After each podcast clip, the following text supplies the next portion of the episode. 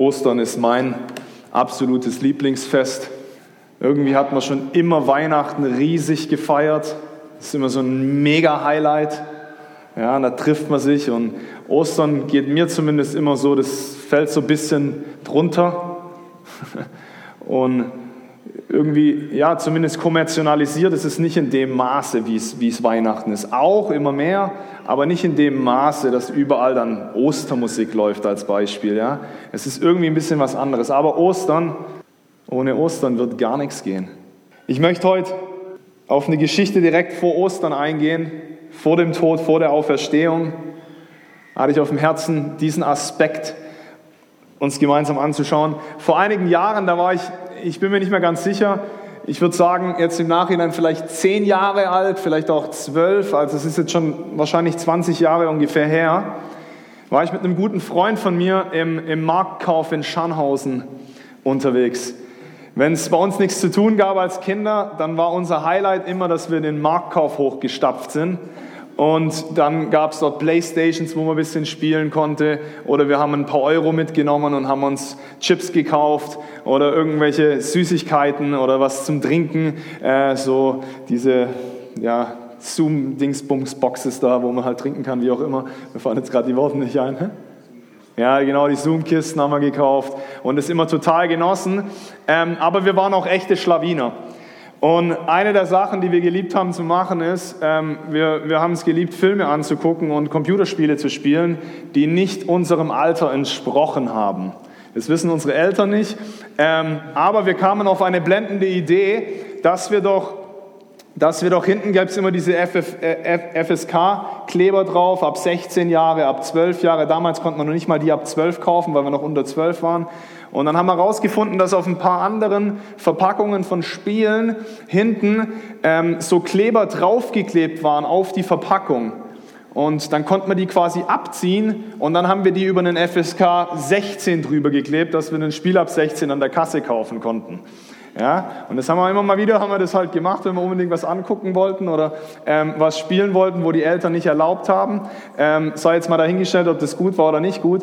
Äh, auf jeden Fall, eines, an, an, einem Tag, wo wir in Markov unterwegs waren, ich und uns, mein, einer meiner besten Freunde zur damaligen Zeit, waren wir unterwegs und haben wieder das Gleiche gemacht und haben uns dann aber währenddessen irgendwann entschieden, nee, weißt du was, eigentlich brauchen wir das Spiel gar nicht, komm, das lassen wir bleiben ähm, und sind dann so noch durch den Marktkauf durchgestapft und ich habe dann das Spiel irgendwo in so ein Regal reingelegt, äh, in so ein Essensregal und wir sind einfach weitergelaufen und haben uns noch was zu trinken geholt und Chips geholt, sind dann zur Kasse gegangen, haben bezahlt, ähm, sind rausgelaufen und der Detektiv vom Marktkauf steht vor uns und sagt, kommt mit.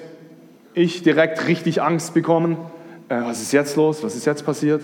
Und dann sind wir da in ein hinteres Kämmerchen mit ihm reingegangen und da waren dann die ganzen Kameras aufgebaut und du hast überall die Sicherheitskameras gesehen und dann hat er uns Ausschnitte gezeigt, wie wir hinten äh, in dem Bereich von den Computerspielen waren und immer mal wieder zur Kamera hochgeguckt haben äh, und dann unterwegs waren und dann hat er uns untersucht und hat gesucht, ob wir irgendwas geklaut haben, weil er dachte, wir haben was geklaut.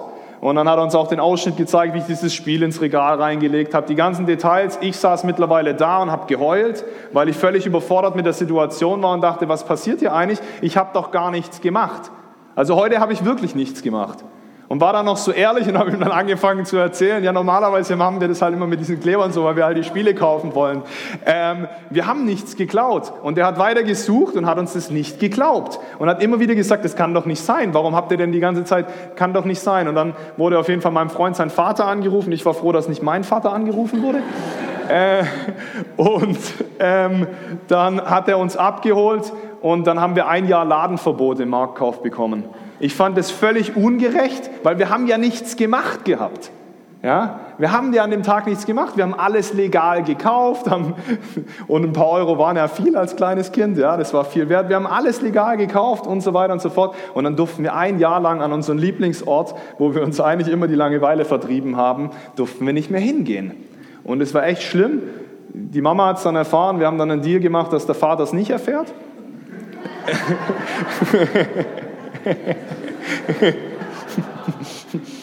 Aber auf jeden Fall, ich, ich weiß noch in dieser Situation, das war so schlimm für mich, diese Ungerechtigkeit zu erleben in diesem Moment. Ich habe mich so ungerecht behandelt gefühlt und obwohl wir ihm das dann klar erklärt haben und nichts an uns gefunden wurde, ja, wurden wir trotzdem bestraft und durften ein Jahr lang dann nicht mehr hin. Wir sind dann irgendwann ein bisschen früher wieder hin, heimlich, weil, ja, wie auch immer. Auf jeden Fall wurdest du schon mal in deinem Leben für was bestraft oder beschuldigt, vielleicht auch, vielleicht von einem Freund, vielleicht von deinem Ehepartner, vielleicht von irgendjemand anderem, wurdest du schon mal bestraft oder vielleicht auch nur beschuldigt für irgendwas, was du nicht getan hattest. Ging es schon mal irgendjemand so in irgendeiner Situation? Und dann kommt so eine Ungerechtigkeit, das stimmt doch gar nicht, das war ich doch gar nicht. Oder wenn man diskutiert mit jemandem und man hat einen kleinen Streit, da geht es ja dann auch ganz oft so. Aber du hast doch die Sachen falsch gemacht, ich habe doch gar nichts gemacht, das ist doch nicht mein Fehler. Und, ja, und man fühlt sich dann ungerecht und dann, dann steht was in einem auf und man wird wütend und zornig. Aber das ist, äh, äh ja, ist eigentlich eine ganz normale Situation, oder? Ja, das ist nochmal ein bisschen größeren Maß. Vielleicht ist ja auch schon mal sowas passiert. Ähm, ich hoffe nicht. Aber das fühlt sich schlimm an. Ja, das fühlt sich schlimm an in deinem Herzen. Und ich möchte jetzt einfach mit euch eine Geschichte anschauen aus dem Lukas Kapitel 23 ab Vers 13 bis dann ähm, Vers bis dann Vers 25. Als aber Pilatus die hohen Priester und die Obersten und das Volk zusammengerufen hatte, sprach er zu ihnen, ihr habt diesen Menschen zu mir gebracht, als mache er das Volk abspenstig. Also das war nach der Gefangennahme von Jesus. Jesus wurde im Garten Gethsemane gefangen genommen, wurde dann abgeführt und dann wurde er zuerst zu Herodes gebracht und Herodes hat ihn dann untersucht, hat diesen Tatverdacht, wo die Juden ähm, ihn angeklagt hatten, dass er schuldig ist und so weiter, dass er sich als Sohn Gottes bezeichnet und so weiter. Sie haben ihn angeklagt und Herodes kam dann zu der Feststellung, steht ein paar Verse vorher, ähm, dass Jesus vollkommen unschuldig war anhand der Anklagepunkte, die vom Volk vorgebracht wurden, okay? Und dann hat Herodes entschieden, alles klar, lass uns mal das Problem abschieben. Jetzt geben wir es dem Statthalter Pilatus, dem römischen Statthalter. Und in dieser Situation stecken wir jetzt, okay? Sprach er zu ihnen, ihr habt diesen Menschen zu mir gebracht, als mache er das Volk abspenstig. Und siehe, ich habe ihn vor euch verhört und habe an diesem Menschen keine Schuld gefunden, worin ihr ihn anklagt. Das kommt jetzt zum zweiten Mal in dem Kapitel, wird explizit dieser Satz genannt, ich habe keine Schuld gefunden. Erst Herodes sagt, ich habe keine Schuld gefunden und jetzt Pilatus, ich habe keine Schuld gefunden, worin ihr ihn anklagt. Aber auch Herodes nicht, denn er hat ihn zu uns gesandt und siehe, nichts Todeswürdiges ist von ihm getan. Ich will ihn nun züchtigen und losgeben. Züchtigen in dem Fall war, er möchte ihn auspeitschen, ihn etwas bestrafen, ja, und dann möchte er ihn freilassen, Pilatus. Sie schrien aber allesamt und sagten, weg mit diesem, gib, ihn, gib uns aber den Barabbas los. Der war wegen eines Aufruhrs, der in der Stadt geschehen war, und wegen eines Mordes ins Gefängnis geworfen. Pilatus rief ihnen nun wieder zu, weil er Jesus losgeben wollte. Sie aber schrien dagegen und sagten, kreuzigt, kreuzige ihn. Er aber sprach zum dritten Mal zu ihnen, was hat dieser denn Böses getan? Ich habe keine Ursache des Todes an ihm gefunden. Ich will ihn nun züchtigen und losgeben. Sie aber setzten ihm zum lauten Geschrei und forderten, dass er gekreuzigt werde. Und ihr Geschrei nahm überhand. Pilatus aber entschied, dass ihre Forderung erfüllt werde. Er gab aber den los, der eines Aufruhrs und Mordes wegen ins Gefängnis geworfen war. Denn sie forderten, Jesus aber übergab er ihrem Willen. Krasse Geschichte. Hat mich jetzt ein paar Wochen hat mich die beschäftigt. Immer wieder habe ich mir Gedanken darüber gemacht. Jesus, dreimal wird gesagt, an Jesus wurde keine Schuld gefunden, die ein todeswürdiges Urteil als Resultat hatte. Keine Schuld wurde dreimal, einmal Herodes, zweimal von Pilatus genannt. Im 2. Korinther 5, Vers 21, da heißt es, den, der die Sünde nicht kannte, hat er für uns zur Sünde gemacht, damit wir Gottes Gerechtigkeit würden. Jesus kannte keinerlei Sünde in seinem Leben. Der hat keinen einzigen Fehler gemacht. Der war vollkommen perfekt, vollkommen heilig, vollkommen gerecht in allem, was er getan hat. Er hat alle geheilt, überall, wo er hingegangen ist. Er hat nur Gutes getan. Er hat den Menschen, die nichts zu essen hatten, Essen gegeben. Er war Freund zu denen, die verstoßen waren von der Gesellschaft. Mit Zöllnern war er zusammen, mit Prostituierten war er zusammen. Er war im heutigen Bezeichnis, er war ein absoluter Gutmensch. In allem, was er tat, er war ein Gutmensch. Er war immer barmherzig. Er war immer gnädig. Er hat nur Gutes getan. Ja? Und jetzt haben wir im Gegenzug dazu einen Mann, der Barabbas heißt. Und was hat der gemacht? Der hat einen Aufruhr angezettelt und dann hat er nicht irgendeine Sünde gemacht oder irgendeinen Fehler gemacht. Er hat, die, er hat eine der größten gemacht. Er hat jemand anderen umgebracht.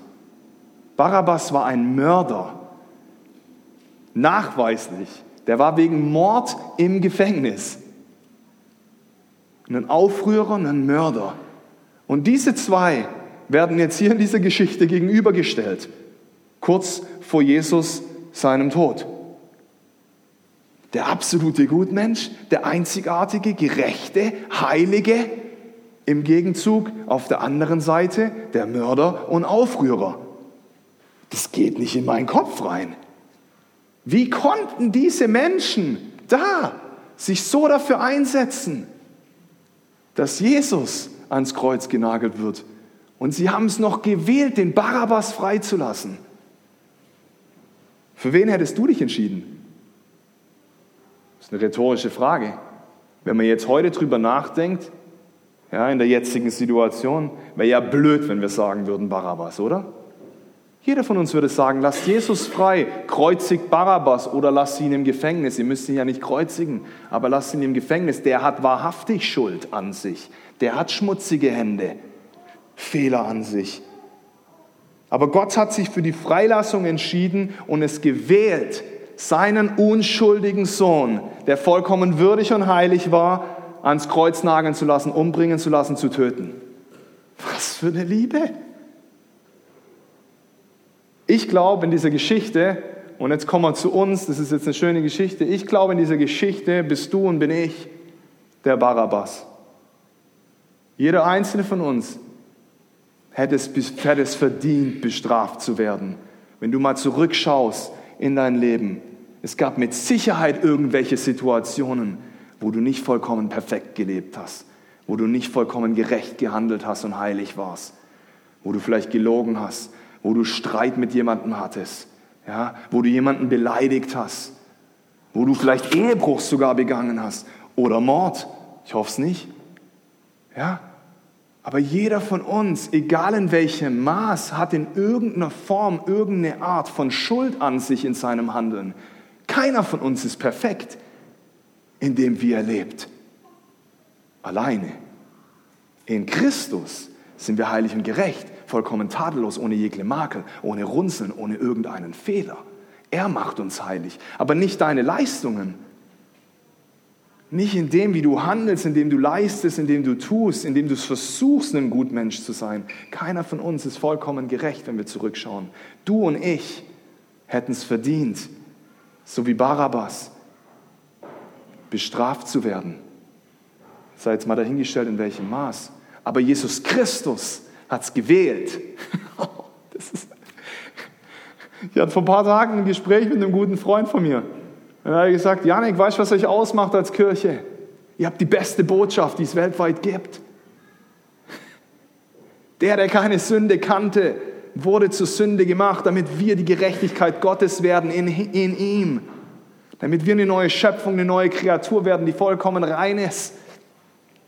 Denn so sehr hat Gott die Welt geliebt, dass es seinen eingeborenen Sohn gab, den einzigen, damit jeder, der an ihn glaubt, nicht verloren geht, sondern ewiges Leben hat. So sehr hat Gott uns geliebt. So sehr hat Gott Barabbas geliebt, um einen Mörder freikommen zu lassen und seinen einzigen Sohn zu geben am Kreuz. Jesus wählte es, von seinen besten Freunden verraten zu werden. Jesus wählte es, dass ein Mörder freigelassen wird anstatt ihm. Ist auch spannend. Habt ihr irgendwo gesehen, dass Jesus sich verteidigt? Oh Mann, ist es ungerecht. Der hätte es doch verdient. Er macht kein einziges Mal seinen Mund auf. Er lässt es einfach über sich ergehen, weil er weiß, das ist der Auftrag, den Gott für, sie, für ihn hat. Das ist die Aufgabe, die Gott für ihn möchte, dass er sie erledigt. Jesus wurde von den Wachen dann daraufhin verspottet, heißt es. Nicht nur verspottet, er wurde angespuckt. Sie haben eine Dornenkrone geflochten und haben ihm die Dornenkrone aufgesetzt. Wer von euch hat schon mal Passion Christi gesehen? Es ist übel brutal, aber relativ realistisch, wenn nicht sogar noch verharmlost, Leute. Das war absolut brutal. Dem wurde eine Dornenkrone, wer hat sich schon mal in der Dorne gepiekst, als er im Garten gearbeitet hat? Es stupft schon. Aber die wurde richtig ins Fleisch reingedrückt, in die Kopfhaut. Stell dir das vor, bis auf den Schädelknochen. Da hat es ja nicht mal viel Speck oder Muskeln oder irgendwas auf deinem Kopf, das es irgendwie abhalten kann. Das geht direkt in die Nerven rein. Boah, ist das schmerzhaft. Wenn du dir mal einen Kopf angeschlagen hast, das tut richtig weh. Das wurde richtig reingedrückt. Jesus hat es gewählt, sich verspotten zu lassen von den Wachen. Auch da steht nirgends, dass er sich verteidigt hat. Das ist so krass. Was für eine Liebe. Er, er hat sich nackt gemacht. Der war splitterfasernackt, als er ausgepeitscht wurde. Vor allem komplett entblößt. Er wurde ausgepeitscht. Auch da, das kommt bei Passion Christi so brutal raus, diese Art von, egal. Aber was für Schmerzen hat er ertragen? Nicht einfach so, ohne irgendeinen Grund. Für jeden Einzelnen von uns. Dass wir jetzt frei sein können, aber nicht nur frei sein können, sondern dass wir jetzt in der Kraft des Heiligen Geistes gehen und die Welt verändern und diese Botschaft weitertragen, wie die Annette vorher gesagt hat. Dann kam der Missionsbefehl, nachdem er es vollbracht hatte. Jetzt können wir gehen. Was für ein Werk. Jesus musste ein Kreuz tragen. Ich habe Schätzungen gelesen, ob das realistisch ist oder nicht. Weiß ich nicht. 50 Kilo schwer wird es ungefähr gewesen sein. Der hat es mehrere Kilometer einen Berg hochgeschleppt. Nachdem er völlig geknechtet wurde und ausgepeitscht wurde und wahrscheinlich völlig am Ende war und kaum mehr laufen konnte. Er hat es gewählt, dieses Kreuz da hochzunehmen. Ich glaube, wenn du mal über eine längere Zeit so einen Holzbalken, ja, ich kann es mir mal vorstellen, dass der sehr aufgesplittert und so war. Hey, wenn der da auf der Schulter rumreibt, oh Mann, was müssen das für Schmerzen sein? Und dann wurde er gekreuzigt, das ist auch nicht irgendein Tod. Ja, er ist nicht einfach tot umgefallen. Das ist ein absolut brutaler, elendiger Tod. Über eine ewige Zeit. Nägel in die Hände rein. Ich weiß noch, als Kind bin ich mal in so einen Nagel reingedappt. Das tut richtig weh, aber durch, komplett durch. Es waren Nägel, die komplett durch die Hand, durch die Knochen, das sind kleine Knochen, die zersplittern, als der durchkommt und durch die Füße. Das ist so brutal. Aber nicht aus irgendeinem Grund hat er es getan, denn so sehr hat Gott die Welt geliebt, so sehr hat Gott dich geliebt, mich geliebt, uns geliebt, dass es seinen eingeborenen Sohn gab, dass der Vater den Sohn freigegeben hat. Welcher Vater würde das tun? Welcher Vater würde seinem Sohn antun, diese brutalen Dinge durchzugehen? Als nur ein Vater, der einen größeren Plan hat, nämlich dass er die ganze Menschheit befreien möchte freisetzen möchte, dass die ganze Menschheit ihm begegnet und seine Liebe erkennt, wie einzigartig und wunderschön er ist. Es waren nicht die Nägel, die Jesus am Kreuz hielten, es war seine Liebe zu dir, seine Liebe zu uns, die ihn am Kreuz hielten. In der gesamten Geschichte, es ist seine Liebe. Es ist immer wieder ein aktives Wählen seiner Liebe. Ich liebe dich, mein Kind. Und deswegen nehme ich alles auf mich. Ich liebe dich, mein Kind. Und deswegen lasse ich mich ans Kreuz nageln. Nicht die Nägel waren es, seine Liebe war es. Es ist ein einzigartiger, wunderschöner Ausdruck seiner Liebe. Und wie auch vorher gesagt wurde, das gibt es in keiner anderen Religion, das gibt es in keinem anderen Glauben, wo ein Gott seinen Sohn auf die Welt sendet und ihn hingibt am Kreuz. Was für ein Ausdruck seiner Liebe, was für ein Zeichen. Ich möchte in persönlicher Beziehung mit dir leben, mein Kind. So wichtig bist du mir dass ich genau das tue. Jesus, wir hätten es verdient, bestraft zu werden, aber du bist vollkommen gut. vollkommen gnädig, vollkommen gütig. In Jesaja 53, Vers 5 bis 8, das fasst richtig gut zusammen, was Jesaja da schon prophezeit, bevor Jesus überhaupt da war.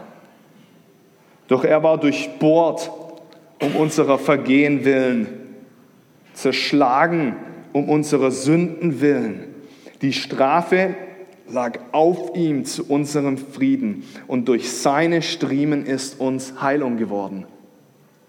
Wir alle irrten umher wie Schafe, wir wandten uns jeder auf seinen eigenen Wegen, aber der Herr ließ ihn treffen, unser aller Schuld. Er wurde missachtet, aber er beugte sich und machte seinen Mund nicht auf, wie das Lamm, das zur Schlachtung geführt wird und wie ein Schaf, das stumm ist vor seinen Scherern, und er machte seinen Mund nicht auf. Aus Bedrängnis und Gericht wurde er hinweggenommen, und er wird über seine Generation nachsinnen. Denn er wurde abgeschnitten vom Land der Lebendigen, wegen des Vergehens seines Volkes hat ihn Strafe getroffen. Ich weiß, es ist eher viele Zeit der Karfreitag, ja? Aber man kann Karfreitag, du kannst es nicht, du kannst, diese, du kannst diese beiden Dinge nicht voneinander. Der Tod war notwendig für die Sühnung unserer Sünden. Das Blutvergießen war notwendig für die Sühnung deiner Fehler, meiner Fehler, unserer Sünden. Und dann wurde er begrabt. Und wenn wir an ihn glauben und es annehmen, dann werden wir mit ihm begraben, gemeinsam. Und dann stehen wir wieder auf mit ihm am dritten Tag, siegreich als neue Schöpfung, als neue Geburt, als neues Kind, als neuer Mensch. Einzigartig rein, tadellos, frei. So ein einzigartiger Akt, der alles verändert hat. Es ist vollbracht. Christus ist auferstanden. Er ist wahrhaftig auferstanden. Für dich? Jetzt leben wir mit ihm. Der Tod ist besiegt, haben wir gesungen. Nichts kann uns mehr trennen von ihm, weil er uns liebt. Er macht dich frei von allem, was in der Vergangenheit war, von allem, was heute Morgen noch war, was heute Nacht noch war, was irgendwann war. Er macht dich frei, er macht uns frei. Und jetzt dürfen wir siegreich leben durch seine Gnade, bevollmächtigt als neuer Mensch. Es ist vollbracht. Lass uns das mal sagen. Es ist vollbracht. Es ist vollbracht. Christus ist auferstanden. Er ist wahrhaftig auferstanden.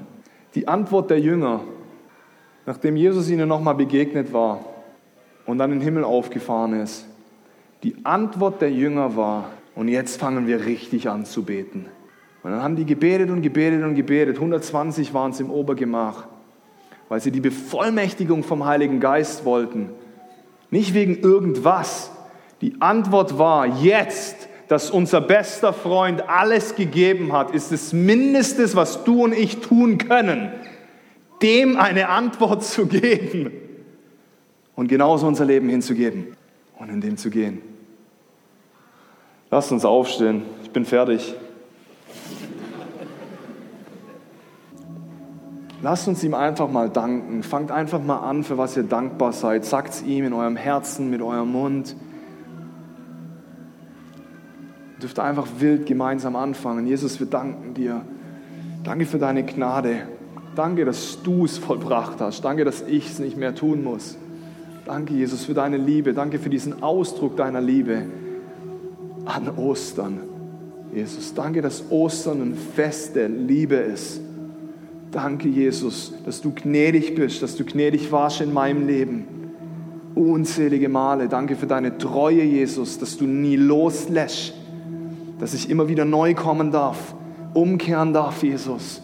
Danke, dass du mich immer wieder neu annimmst. Danke, dass du nahe bist, Jesus. Danke für alles, was du tust. Was für ein Privileg, dein Kind zu sein. Ein Kind des Schöpfers des Universums. Komm, macht mal weiter. Lass uns mal ein bisschen lauter werden. Jesus, wir lieben dich. Wir danken dir. Jesus, danke Danke für diese Freude und für diese Freiheit, Jesus. Danke für dein Vollbringen. Jesus, du alleine, König aller Könige. Du alleine, Jesus. Du alleine, König Jesus. Du alleine, König Jesus. Und ich spreche dir das heute ganz neu nochmal zu, auch wenn nicht Karfreitag ist. Ich spreche dir heute ganz neu zu. Ich habe dir vergeben.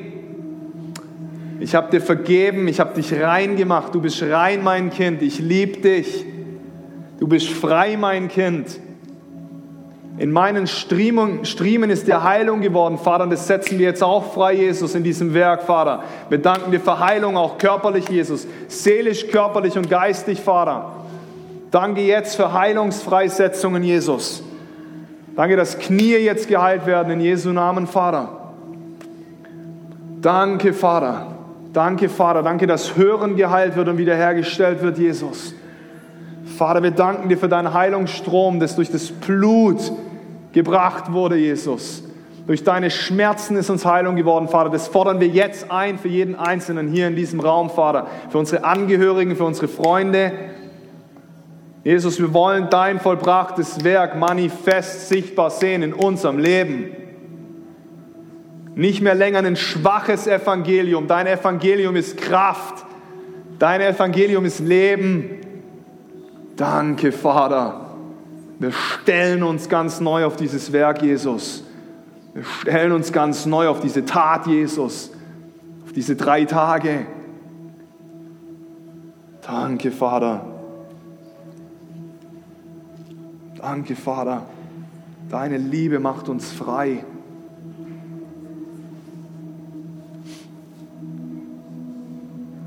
Jesus, ich bete auch, dass Hoffnungslosigkeit jetzt geht. Vater, wir setzen deine Hoffnung frei. Ich sehe echt, wie so ein flüssiger Liebesstrom durch den Raum fließt. Wie so Lava, das ist wie so ein Lavastrom, so ein warmer, flüssiger Strom. Dreht ein. Sei mutig, mach einen Schritt rein. Jesus, danke für deinen Liebesstrom, der uns jetzt berührt, Jesus. Der Dinge heilt, freisetzt Danke, Jesus.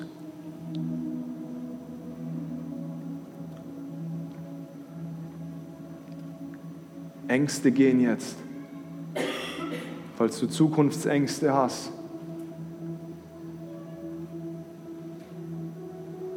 Ängste hast vor Vorstellungsgesprächen. Ängste hast von dem Druck in der Arbeit. Ängste hast, nicht zu wissen, wie schaffst du die ganze Last noch? Gib sie ihm hin. Finanzielle Ängste, gib sie ihm hin. Beziehungsängste, gib sie ihm hin.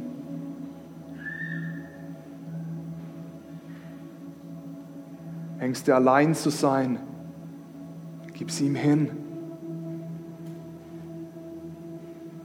Ängste in der Nacht, gib sie ihm hin. Albträume, gib sie ihm hin.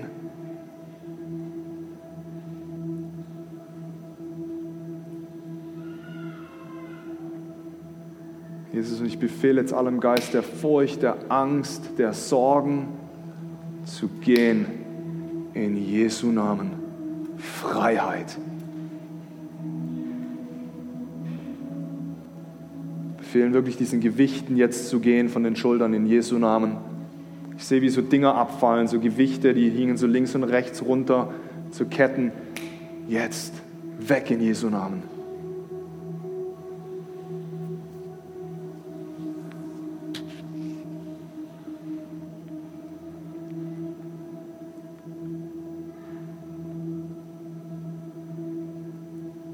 Sehr hat Gott die Welt geliebt, dass er seinen eingeborenen Sohn gab, damit jeder, der an ihn glaubt, ewiges Leben hat, die Vergebung aller Sünden, in perfekter Beziehung mit ihm zu leben, dem Lebensspender, dem Friedefürst, dem Schöpfer aller Dinge. Vater, und das bete ich für jeden Einzelnen für die kommenden Wochen, Vater. Danke für Wiederherstellung von Beziehung mit dir, Jesus befehlen allen Blöcken, die im Weg stehen, jetzt zu gehen, allen Ablenkungen zu weichen, Vater. Ich bete, dass du neue Gnade freisetzt, wirklich dich zu priorisieren, Jesus, Zeit mit dir zu verbringen. Danke, Jesus. Danke, Vater, du bist es würdig. Du bist es würdig, Jesus. Und so segne ich euch im Namen des Vaters, des Sohnes und des Heiligen Geistes mit allem, was ihr braucht, weil er bei euch ist, Immanuel mit euch, dem, dem alles möglich ist. Danke, Vater. Sein Friede sei mit dir. In Jesu Namen. Amen.